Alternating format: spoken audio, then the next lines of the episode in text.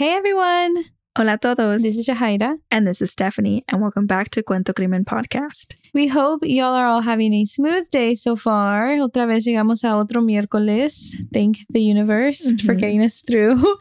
and yeah, we we hope y'all are having a good one so far. Uh, do we have any updates before we start? Well, now officially, we can say that our website is live, and now we have merch up. And um, some of y'all already got your merch. So thank you, thank you so much for showing love and support. We appreciate you guys. And if you haven't checked it out, please go check out the website. Steph worked really hard to get it all set up for you all. So let us know if you have any feedback or if, you know, it's not working out or something.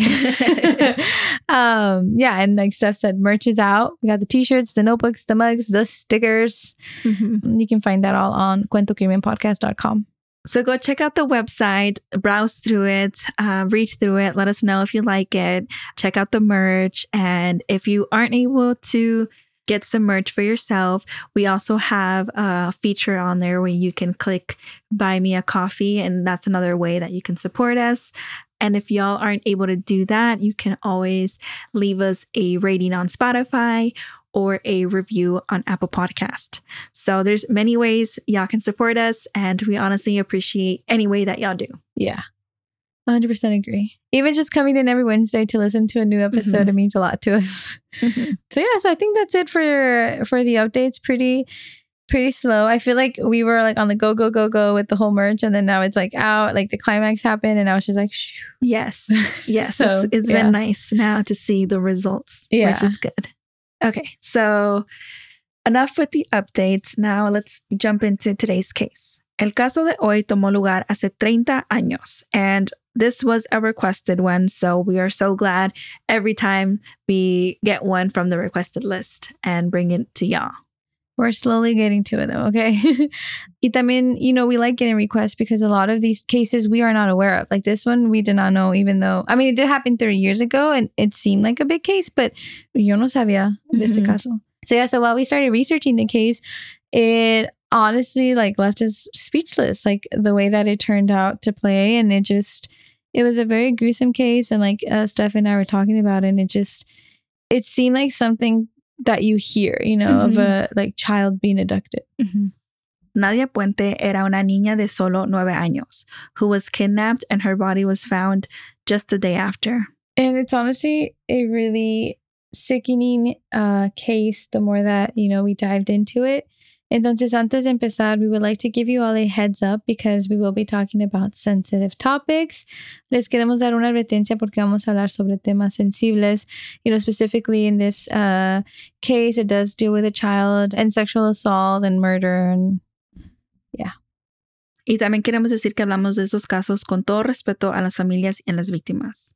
Okay, let's begin.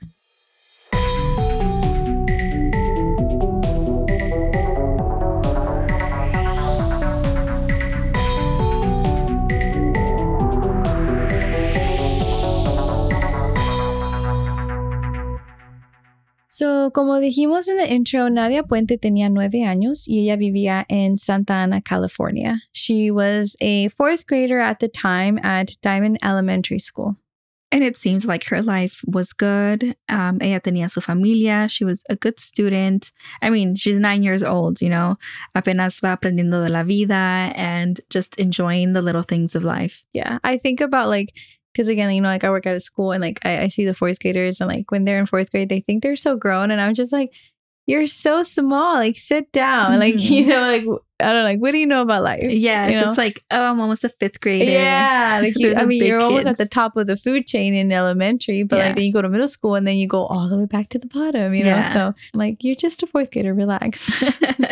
Nadia seemed like she was having, you know, like a normal life. A normal and typical life that a nine year old should have. Yeah. Pero el 20 de marzo del 1989, Nadia goes missing.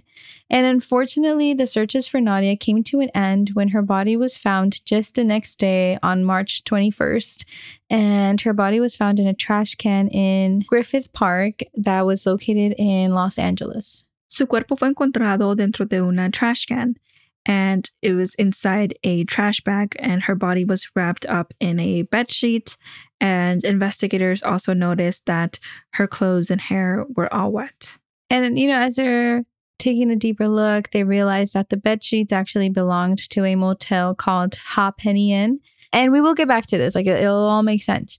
But along with that, they also were able to find uh, fingerprints que estaban afuera de la bolsa de basura. So that was like the ding, ding, ding. Ujú. Y hay muchos casos donde escuchamos que encuentran ADN, but you know, it's it always comes back to not having a match. But in this case, it was different. Los investigadores were able to quickly identify who these fingerprints belonged to. And they belonged to a man named Richard De Hoyo, who was 34 years old. So Richard was arrested on April 1st, and they actually arrested him in San Antonio, Texas. And so they brought him back to California to begin the trial and everything. And like we said, the main red flag here is that he was a match to the fingerprints que encontraron en la bolsa de la basura.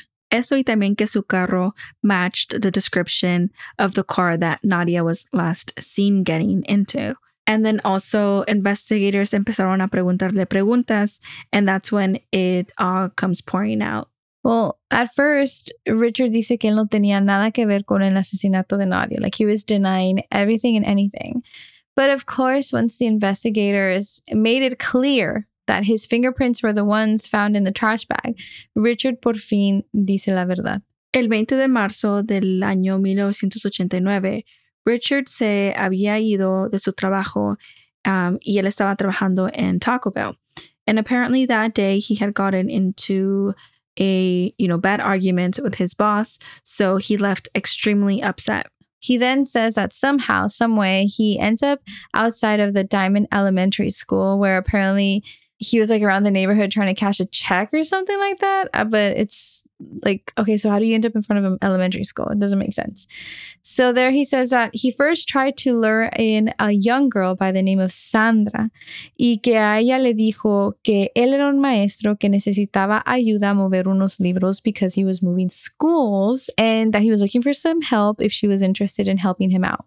And, you know, it seems like this little girl, Sandra, was aware that, you know, she shouldn't be talking to strangers.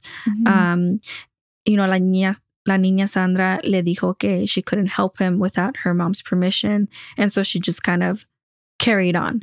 I think this is something that we like need to teach our children. I think nowadays it's like um, you hear it more often, like Mhm. stranger danger or like no hables con extraños or like don't ever get in a car with a stranger uh, versus like the time period that this case Mhm. took place at. But I just feel like you just can never tell your kid enough. Like if Mhm. you do not know the person, do not go near the person. If the person needs help, no thank you. Mhm. They're Yeah. grown. He'll be okay moving books by himself, you know? Pero desafortunadamente, a lot of kids aren't aware and, you know, they just don't truly understand the dangers that are out there.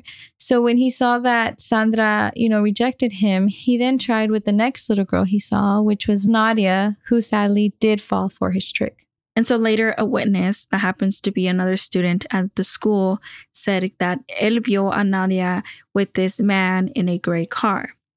And this man was the same man que habló con Sandra. And the student also dice que Nadia was talking to the man in the car for a bit uh, and then eventually gets in the car. And this was the last time that she would be seen. So then back to, you know, like Richard saying his side of the story. Después, él dice que ellos manejaron to the Halfpenny Inn where he had earlier rented a room. Y ahí es a donde se llevó a Nadia. Which makes sense, right? Because her body was found in sheets that belonged to this motel.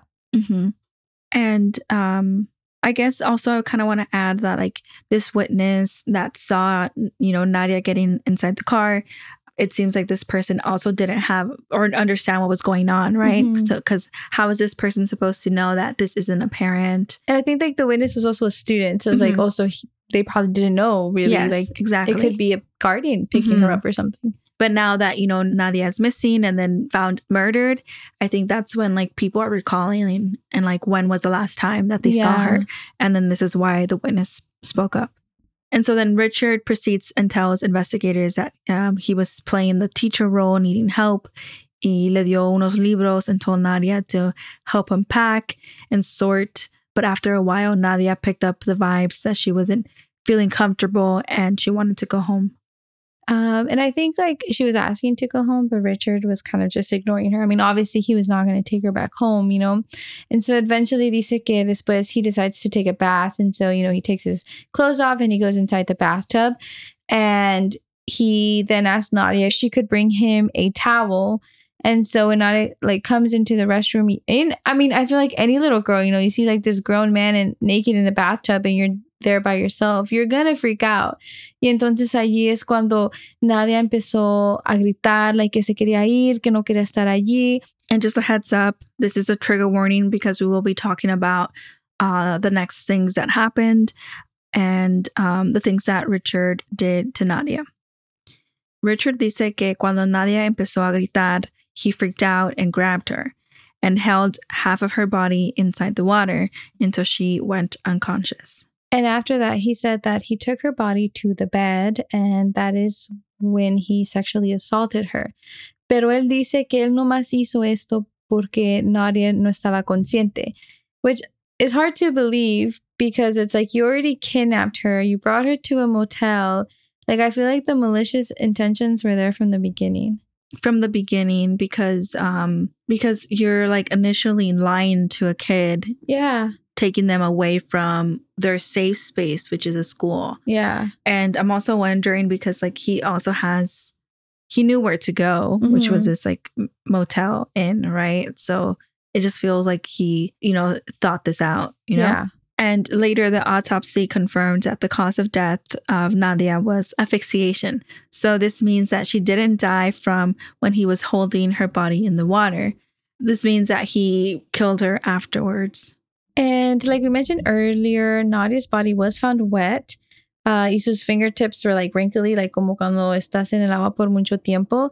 But again, like her autopsy report says that there was no fluids found inside her body nor her lungs. So clearly, this wasn't her cause of death.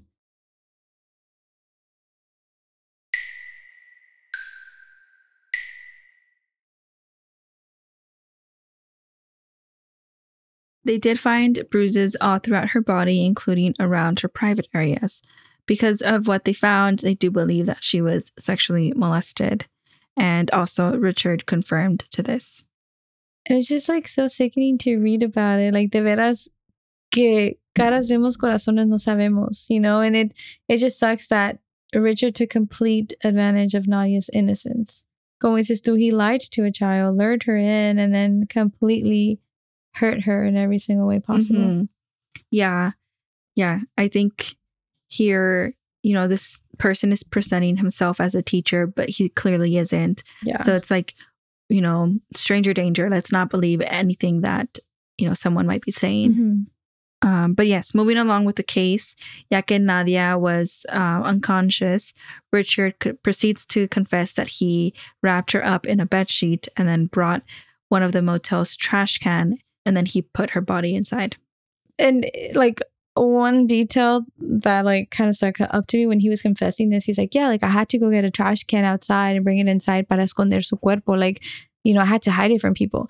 But it sounded like very like oh i have to hide it from people. And it's just like you just murdered this innocent child and you still have the audacity to say that? Like mm-hmm. you know? So yeah yeah después de que you know he takes out the body él después manejó a Los Ángeles to Griffith Park y dice que allí él esperó en su carro hasta que se oscureció para echar el cuerpo de Nadia en la basura Y luego he drove back to LA to the motel, turned his key, and got his refund back. and it's just like it's so crazy to me to think about how like he did this horrific thing inside this room and just went disposed of the body como si nada regresa o aquí están mis llaves muchas gracias ya me voy like aquí nada que ver like isn't that crazy Yeah. and then he just goes on about his his day like nothing happened. And also to like ask for a refund. Like it seems like you know, he didn't spend the full day that he, you know, purchased. So he got something back Yeah. since he was turning the key in early.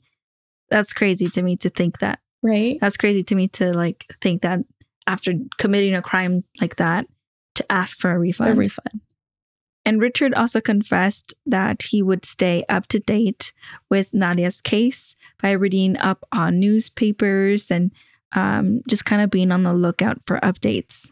Y dice que cuando se enteró que they had a car description that matched his, él decidió mejor irse a San Antonio, Texas, uh, because he was scared that they were going to make a connection. And so he decided to flee to save himself. hmm And I feel like him going down the description of his actions just goes to show that, like, he is obviously trying to get away with it, but thinking clearly on how to get away with it. That's know? true. Yeah. And as we say on this podcast, la justicia tarda, pero llega. And so they were able to find him and bring him back to California and arrest him. Honestly, I'm just glad que al final del día encontraron la persona responsable por el asesinato de Nadia. And también me da gusto de saber that someone like Richard is no longer free. So I feel like mm-hmm. he does not deserve to be out with the rest of society hurting whoever he decides to hurt. yeah, as you're saying that, I'm also thinking like in his, you know, step by step of what happened, mm-hmm. there was no sign of remorse. Yeah. It was just like me, me, me, like, oh man, like I need to flee and they're gonna Get you know out. connect the dots and Yeah. connect it to, to me, so I need to leave. He was aware of what he did. Even though that when they started the trial, su abogado quiso defenderlo by saying that Richard was mentally ill and that there's no way that he could have committed this crime. When Mhm. clearly it was premeditated because Yes. like he had this whole skit que él era un maestro que necesitaba ayuda. Mhm. You know, he got to the elementary school. Like Mhm. obviously he had a target. He knew how to lure her Mhm. in. It- it- like it was all planned out. Yes. And uh, like I like I said, his the way he's describing everything, it's Mhm. like he clearly is a sane person, you know? Yeah. And then also just like the fact that he had already a motel. Like when investigators ask him, dice que, oh, que supuestamente también se peleó with his roommates and that he was in the process of moving out. But it's like, come on, dude. Mm-hmm. Like, really? Like it all happened the same day that you did this to Nadia. Mm-hmm. It's it's too many red flags. Yeah, and then I think it's like he got a place to go, right? He purchased like the day to stay at a motel, but he did that before he got a child. And then he turned in the keys. So it's Mhm. like if you were really staying there, you would have stayed there. Yes, I thought you were having issues with your Like, where did you go so where are you that night? going? Exactly. Mm-hmm. Um, and so yeah, so although we aren't too sure like what mental health issues uh, were present there, or like if it was true, if it was not, a mí no me queda duda que él fue a recoger a Nadia with bad intentions. Like I said, it was premeditated. hmm And thankfully, the jury and the judge did not take any excuse. They looked into this mental health thing, defense that they were trying to fight with. Um, because at the end of the day, Richard was found guilty. And in 1993, Richard was convicted of kidnapping, raping, and murdering Nadia Puentes y fue sentenciado a muerte. So yeah, I think it's very tragic lo que le pasó a Nadia. Like tenía toda una vida por delante and just it just sucks like the evilness of this world got her. Mm-hmm. Like, and it just makes me so upset like a grown man doing this to a young girl. Mhm. it just leaves me speechless. I can't wrap my Mhm. head around it. Um, por eso siempre decimos que caras vemos, corazones no sabemos. And I, just- Yeah. I honestly stand by that because it's like, all right, you can be saying that you want to take care of my kid, but I don't know how you're going to be with my kid or the intentions that you have with my child. Yeah. And that's scary. Yeah, I think it like the cases that involved kids really just hit different because Yeah. they don't know. Yeah, they don't. And You I think, like, I mean, obviously, to each their own. Like, every parent is going to, like, raise their child how they want to raise their child, right? But I think it is really important, obviously, not to expose them to, like, the gruesomeness of the evilness, right? But, like, Mhm. the fact that there are people there that are going to try to take you. Like, there are people there that do this on a daily basis and, like, just emphasizing the importance of por qué no se habla con extraños, Mhm. you know? And it's like, I don't know, my mom always did it with us. And I feel like sometimes like, ay, ma, like you're Yeah. exaggerating. But it's like, the more you live, the more you see and the more you learn. Mm-hmm. And it's like, I, again, like definitely not going to sit here and like tell my child like todo lo que está pasando, you know, but I'm just going to be like, hey, Ivan, like this and this and this are possibilities. Y tú por Mhm. eso no puedes hacer esto y esto y esto. Mm-hmm. You know, if it's not me, if it's not your dad, if it's not your grandparents, no one should be picking you up from school. Mhm. you know, it's it's just the Yeah. reality of it. It's a sad reality. Yeah, and I think it's good to, I mean, I'm not a parent, but I feel like it's good to include examples like cuz there's so many tactics that people use like they can say like, "Oh, tu mamá me llamó y me dijo que te tengo que recoger." Or tu mamá like um she's in the hospital. I need to take you to her. That's true. Yeah. You know? Anything. Yeah. Cuz like imagine a little kid hearing that and like, "Oh, My yes, I mom- need to go now." I think those are hard conversations to have with a kid, but and then also I, I try to like imagine what a little kid might feel Yeah. hearing these examples and and this conversation. También como que pueden quedar como espantados. Yeah, that's true. You so don't want to scare it's them. so hard. it's a thin line. It's a thin line, Yes. but it's just like, how do I keep my child safe? but you have to have these conversations, yeah, right? You know, And like maybe just hug them and like treat them out to ice cream after or, because or you know, again, just be like, no te puedes confiar de nadie. And like, if someone Mhm. does say like, oh, mom's in the hospital, I gotta take you.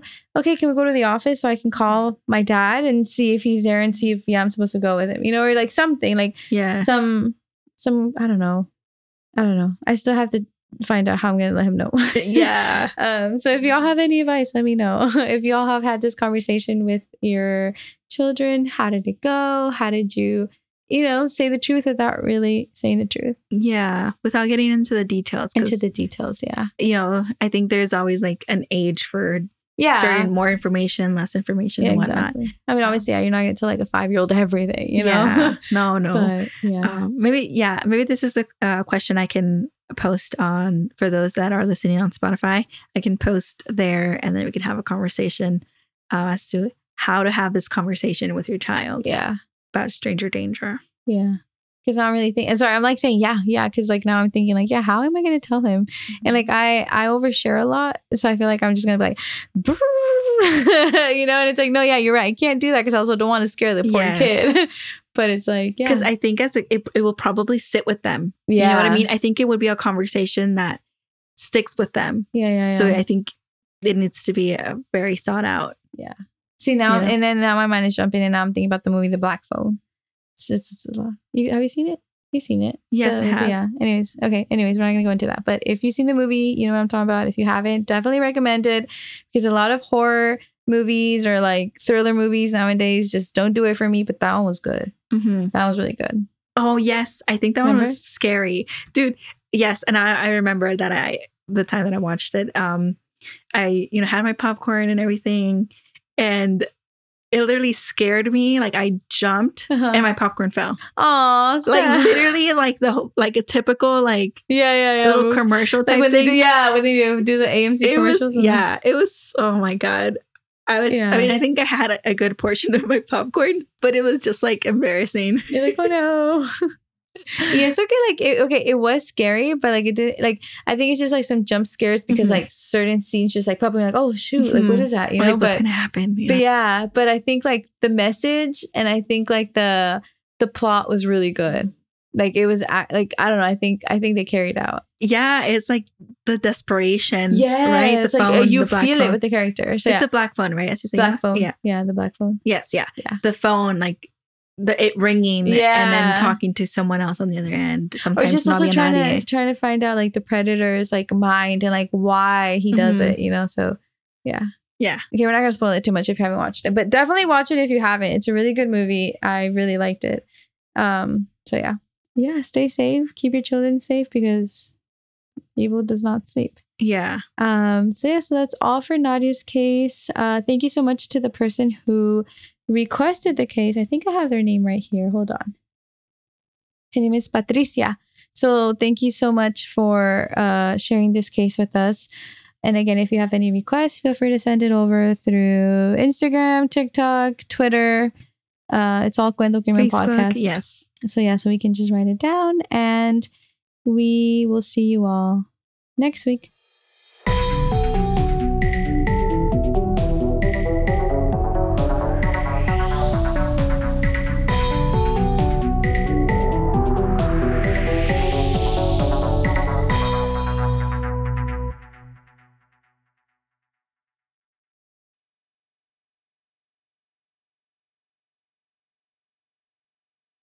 It's time for today's Lucky Land horoscope with Victoria Cash.